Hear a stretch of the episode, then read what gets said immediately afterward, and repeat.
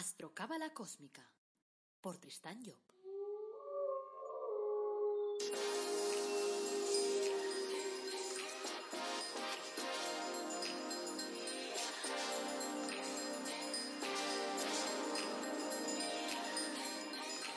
Astrocábala Cósmica, episodio 169. Te brindo una calurosa bienvenida a Astrocábala Cósmica y al programa en el que te hablamos de reflexiones cósmicas, de astrología cabalística y de cábala, y lo hacemos de forma amena, clara, directa, que te enteres y que además puedas aplicar. Este es el, el episodio 169, esto es Reflexiones Cósmicas, y hoy te hablaremos de el engaño que esconde la prosperidad.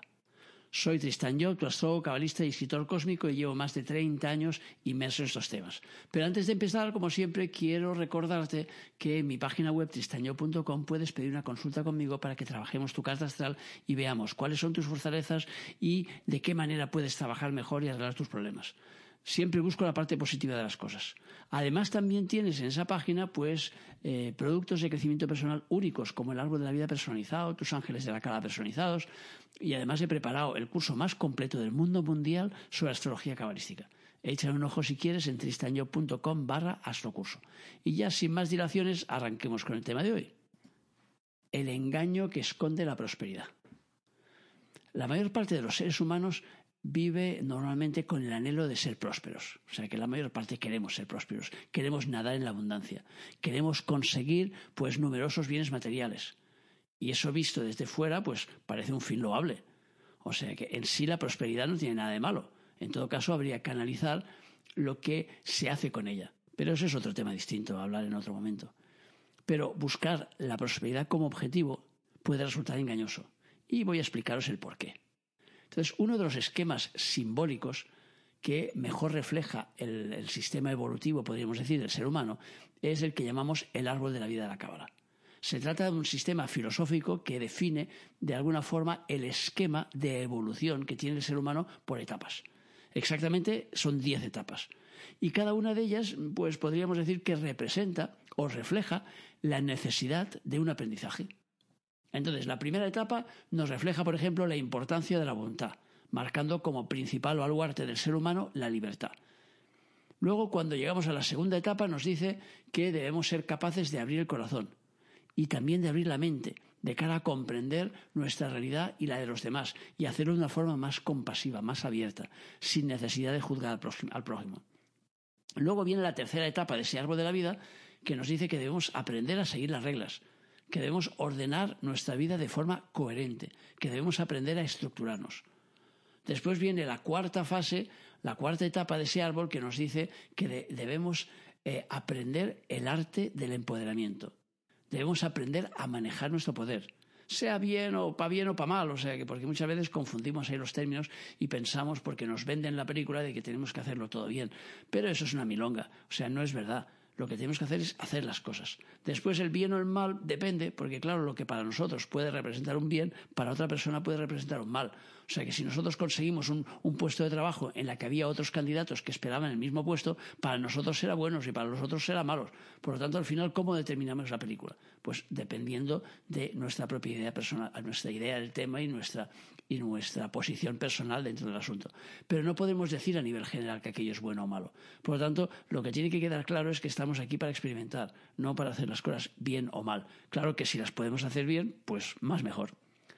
Entonces, la quinta etapa de ese árbol de la vida nos dice que eh, el, el trabajo es un medio para conseguir nuestros objetivos. Y entonces nos llevará a rectificar los errores que cometamos para podernos colocar en la vía correcta.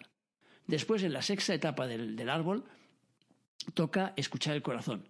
Toca, toca de alguna forma ser conscientes del camino que estamos siguiendo.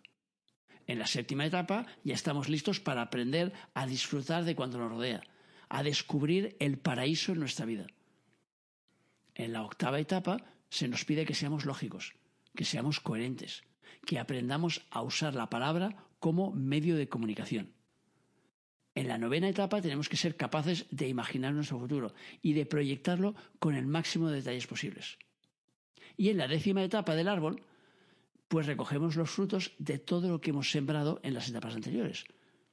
La décima es la plasmación, pero ya sabemos que numerológicamente hablando solo tenemos nueve cifras y el diez es el 1 en una, segunda, en una segunda generación, podríamos decir. O sea que el 10 lo que hace es marcar el inicio de un nuevo recorrido. Entonces la prosperidad debe llegar a tu vida como resultado de una serie de acciones realizadas con anterioridad. Y hasta aquí todo es lógico, normal, natural. El problema surge cuando te planteas la prosperidad como fin, como objetivo final. Es como si pretendieras que el árbol, ese árbol de la vida, finalizara su trayecto con la etapa 10 y allí acabara su vida. Como te he dicho, el 10 es un 1 y por lo tanto es el inicio de una nueva etapa, que en el caso del árbol pues será la inversión del trayecto. O sea que en el árbol de la vida lo que se nos explica es que cuando llegamos al 10 tenemos que arrancar de nuevo y entonces tenemos que volver a pasar por los nueve anteriores. Pero esos nueve anteriores, entonces lo que, lo que estarán en el camino de vuelta y por lo tanto pues nos marcarán una historia distinta a vivir. Y así tendremos que ir hasta llegar hasta el 1. Entonces, esto significa que la prosperidad planteada como fin es un engaño, porque debe ser planteada como medio que nos propulse hacia una nueva realidad. Por eso la gente rica normalmente busca reinvertir sus ganancias.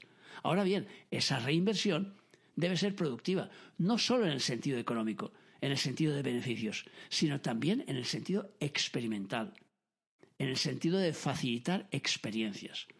Entonces, la materia se nutre de energía, porque sin ella no es nada. Y la energía es lo que nos mueve a experimentar. Así que el objetivo no debe ser la materia en sí, no debe ser el conseguir cosas, sino que eso debe ser considerado como el medio que facilita nuestro avance. Así que se trata de estar, de alguna forma acorde con las leyes que mueven nuestro universo. Y lo ideal, lo ideal sería que cuando pides prosperidad tengas en mente el uso que vas a darle a esa prosperidad y las experiencias que te va a facilitar esa prosperidad. En el esquema del árbol de la vida, por ejemplo, la prosperidad llega cuando estás en el centro 10 y ahí se inicia una nueva aventura que esta vez debería llevarte a la espiritualidad. Es decir, a conseguir que esa prosperidad acabe siendo una experiencia vital para ti, una descarga energética en tu ADN.